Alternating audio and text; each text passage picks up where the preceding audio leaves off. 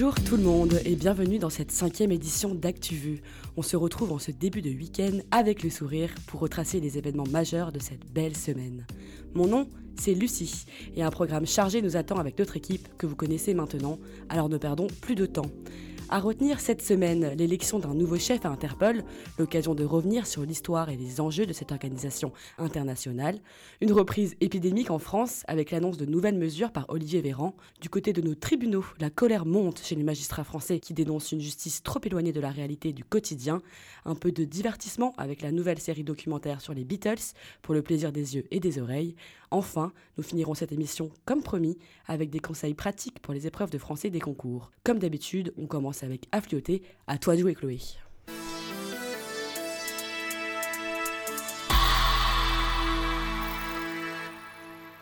159 400, c'est le nombre de personnes, tous sexes confondus, qui ont porté plainte pour violence conjugale en 2020. Un chiffre en augmentation de 10% par rapport à 2019 et qui pousse le gouvernement à agir. En ce sens, le ministre de l'Intérieur, Gérald Darmanin, va demander au préfet de régulariser les femmes sans papier victimes de ces violences. Cette décision est destinée à encourager ces femmes à porter plainte et à les protéger pendant toute la durée de l'instruction. Clap de fin pour Renaud Muselier chez les Républicains. Après 35 ans au sein du parti, ce dernier regrette une dérive politique vers l'extrême droite de certains de ses membres, dont Éric Ciotti. Quelques jours plus tôt, Muselier avait annoncé son soutien à Xavier Bertrand dans la course à l'investiture LR, que ce dernier a aussitôt rejeté en raison des attaques aux députés des Alpes-Maritimes. Une bonne nouvelle pour quelques 38 millions de Français. L'indemnité inflation de 100 euros promise par le gouvernement a été approuvée par le Parlement mercredi soir. Une mesure simple, rapide efficace face à la hausse des prix, notamment de l'énergie, selon les mots d'Agnès Pannier-Runacher, la ministre déléguée auprès du ministre de l'économie. En Allemagne, un gouvernement post-Merkel, c'est désormais possible. Un accord a été conclu entre le SPD, Parti social-démocrate, les Verts et les libéraux. Un nouveau gouvernement qui balaye l'offre politique allant de la gauche à la droite en passant par le centre-gauche. À sa tête, Olaf Scholz, qui aura la difficile mission de succéder à Angela Merkel et de gérer la résurgence de la pandémie de Covid. Au programme, la sortie du charbon anticipée à 2030, l'augmentation du salaire minimum et la légalisation du cannabis.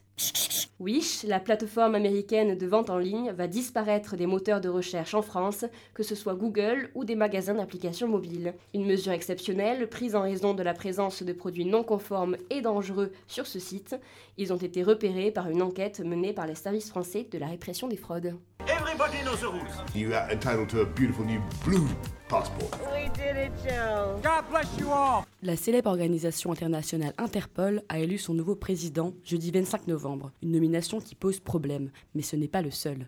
Victor, peux-tu nous expliquer cette double controverse? Eh bien, Lucie, la polémique qui enfle le côté défenseur des droits humains tient en deux noms. Ahmed Nasser Al-Raisi, nouveau président d'Interpol, et Hu Binchen, élu au comité exécutif de l'organisation. Le premier est l'inspecteur général du ministère de l'Intérieur des Émirats Arabes Unis, un pays reconnu comme autoritaire qui est également le deuxième contributeur au budget d'Interpol, d'autant qu'Ahmed Nasser Al-Raisi est visé en ce moment par plusieurs plaintes d'actes de torture déposées en France et en Turquie. On devine alors assez rapidement la controverse de nommer une figure pareille à la tête d'Interpol, l'organisation internationale de police criminelle pour son nom complet, qui, pour rappel, a été fondée le 7 septembre 1923 dans le but de promouvoir la coopération policière internationale et opère depuis la France, à Lyon, où se trouve son siège.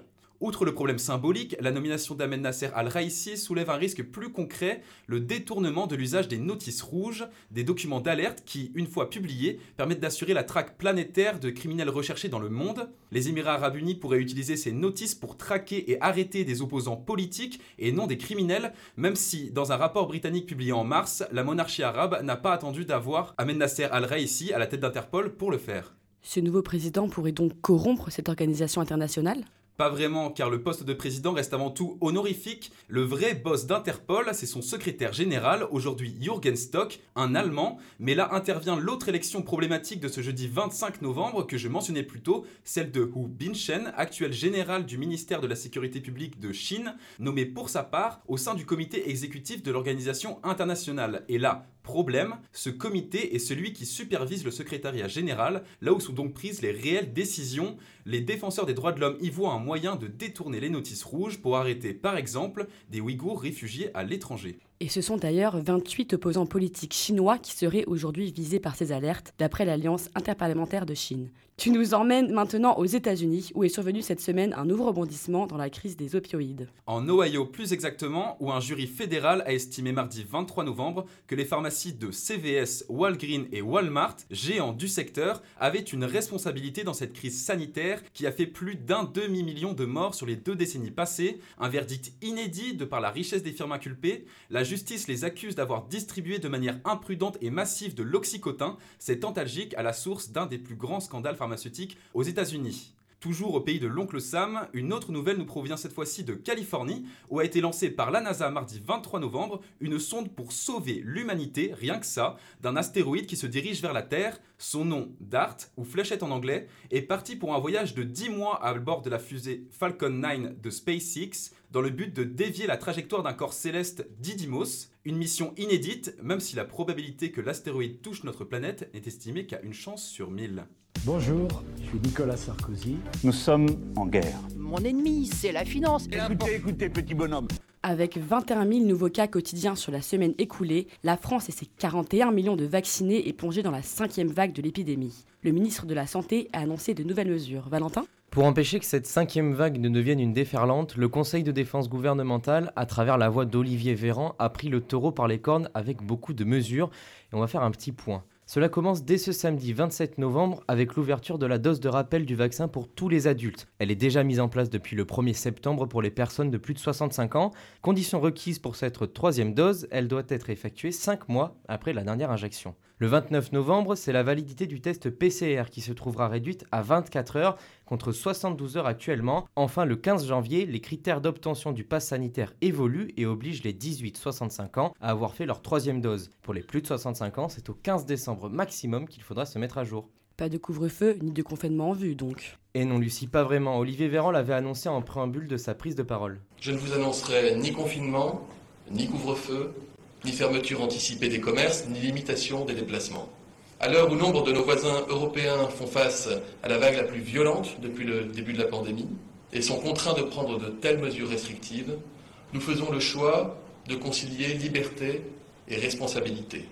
Des confinements, il y en a déjà eu trois, on le sait, ils n'ont jamais permis de faire disparaître le virus. De plus, à six mois de l'élection présidentielle, Emmanuel Macron se passerait bien d'une décision si impopulaire auprès d'une population déjà excédée.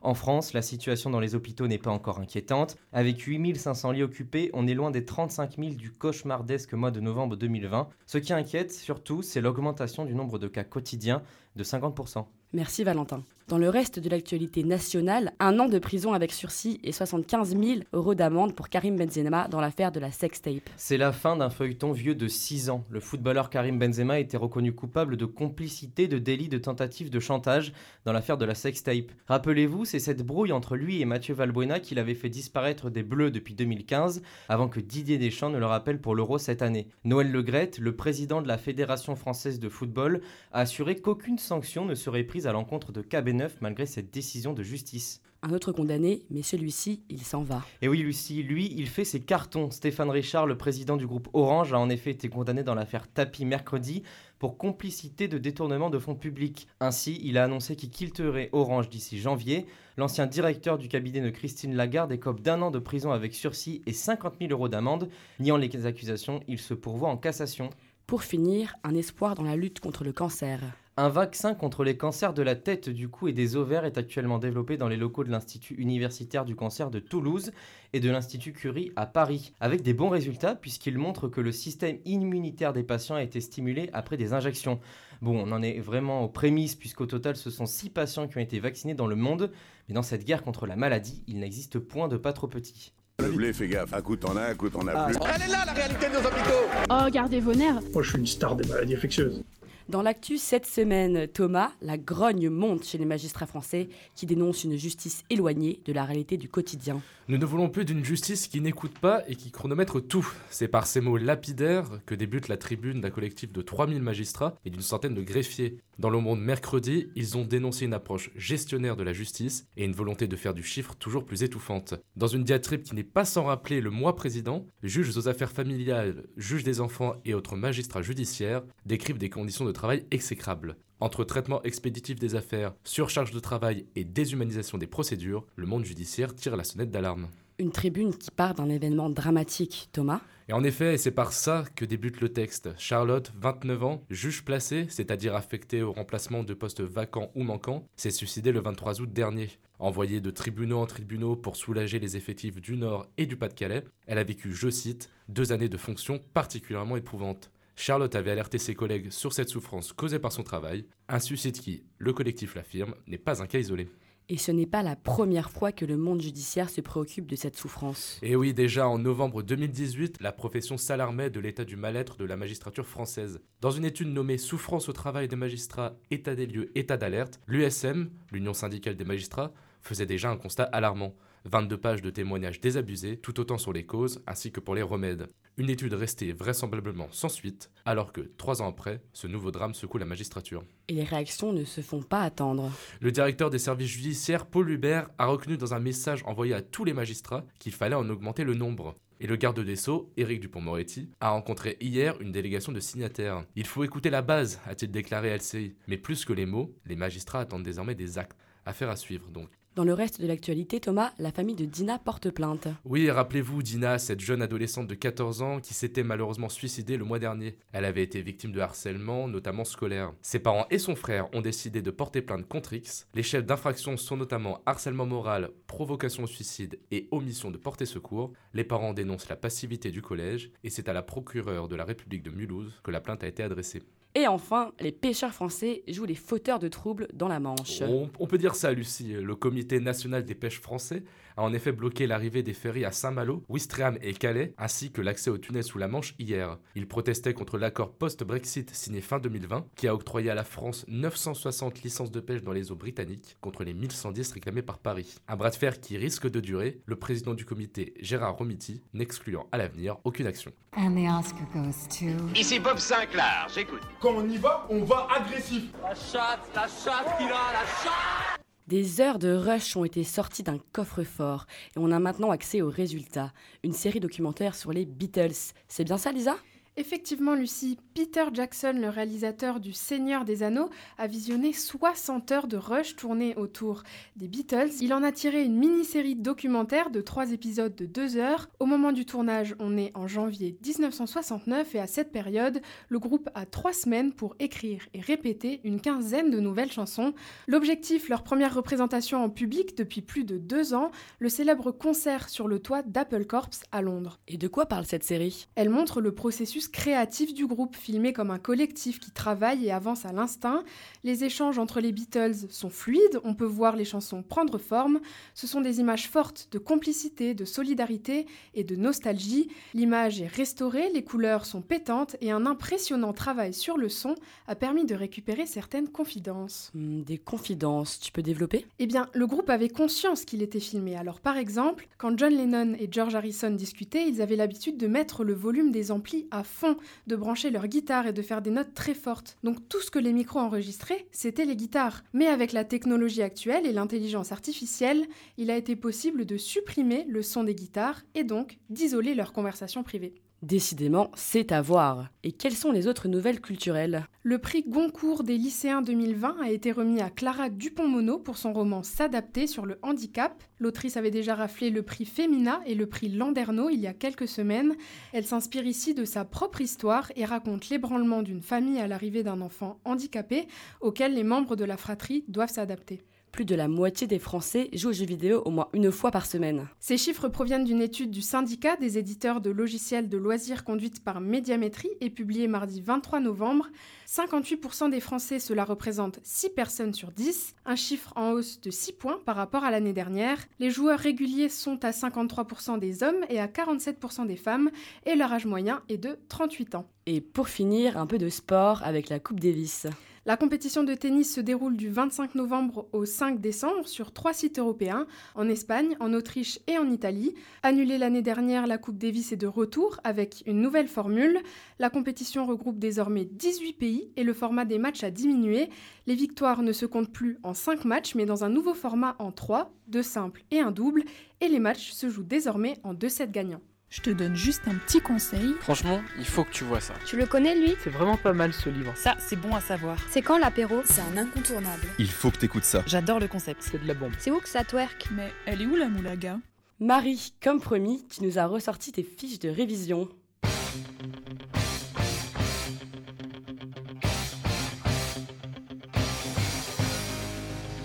Vous avez déjà entendu cette musique, ce son de la motivation, que dis-je cette alarme Vous connaissez la suite, on remonte ses manches, on attrape ses meilleures fiches cartonnées et ses plus beaux stabilos. Si vous êtes encore là, bravo Avant que vous ne quittiez cet épisode, je vous donne mes conseils pratiques. Le premier de tous, mon préféré, le site Je révise mon français grâce à la presse par l'ESJ. Régulièrement mise à jour, cette page corrige toutes les erreurs de nos confrères journalistes. Les fautes sont répertoriées par catégorie, orthographe, paronyme, participe présent. Mention spéciale à l'onglet vocabulaire, il donne la définition des mots croisés dans la presse qui pourraient très bien inspirer les examens de l'ESJ. De votre côté, dans vos lectures, n'hésitez pas à dresser une liste des expressions qui vous sont inconnues, au hasard incamouflé, aller à Canusa, franchir le Rubicon. Mention spéciale aussi et surtout à l'onglet participe passé et le classique accord lorsque le COD est placé avant l'auxiliaire avoir. Médaille pour l'onglet participe passé des verbes pronominaux, s'emparer, s'empresser, se souvenir, s'accorde toujours, se rendre compte, se téléphoner, se demander, s'assurer, non, et je vous laisse aller voir pourquoi. Trophée enfin pour l'onglet participe passé suivi d'un infinitif. On ne le répétera jamais assez, le participe passé du verbe faire est invariable lorsqu'il est suivi d'un infinitif. Les écoles adorent les accords de participe passé, on dirait. Et grâce à toi, la révision des règles de grammaire ne s'est pas fait attendre. Bien accordé, Lucie. Et oui, les règles sont nombreuses, mais il suffit de les comprendre plutôt que de les apprendre par cœur, au risque de vous emmêler. Pas question de juste les lire sans scrupuleusement noter les exemples et capter leur logique. Côté conjugaison, comment on s'organise? Les écoles reprennent souvent les mêmes verbes clore, acquérir, absoudre, courir, valoir, s'asseoir, émouvoir, résoudre, croire. Rendez-vous dans l'onglet Conjugaison sur le site Becherel Tamer et à vous de piocher dans les listes les verbes cités. Le présent, le futur simple, le passé simple et le subjonctif sont les quatre principales colonnes des tableaux à retenir. Attention aux terminaisons du verbe appeler. J'appelle, ils appelleront avec deux L pour que le son de la lettre E soit bien prononcé en E, mais nous appelons, vous appelâtes avec un seul L pour le son en E. Marie, je crois que nos auditeurs veulent retourner à leur playlist musicale. Accords de couleur et des mots composés, double M aux adjectifs de manière, homophone, trait d'union, lettre muette et participe présent. Je vous donne rendez-vous sur les réseaux sociaux pour continuer la préparation.